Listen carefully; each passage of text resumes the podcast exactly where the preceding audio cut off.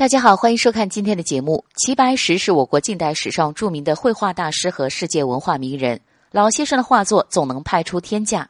二零一七年十二月十七日，在北京保利的秋季拍卖会上，齐白石的《山水十二调频》最终拍出了八点一亿元的天价，成为了目前全世界最贵的中国艺术品。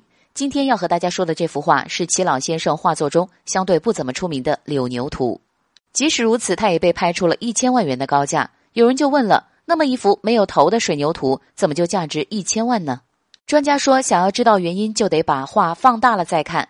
齐白石的画作大多是写意画，只是寥寥几笔就能够把一个事物勾勒得栩栩如生。将柳牛图放大后，就会发现，无论是墨的浓淡，还是牛的形态，都被齐老先生运用和描绘的恰到好处。画中的水牛虽然背对着人，但它的眉毛弧度却表现出它此时的心情是比较悠闲的。两条腿一粗一细，好像是在往前走。虽然看不到牛的头，却可以看到它头上的一只脚，让人看了就会忍不住想象，它当时是不是正歪着头，悠闲的一边散步，一边还发出叫声。齐白石从小生活在农村，所以他很善于观察生活，对于动物的各种形态都比较熟悉。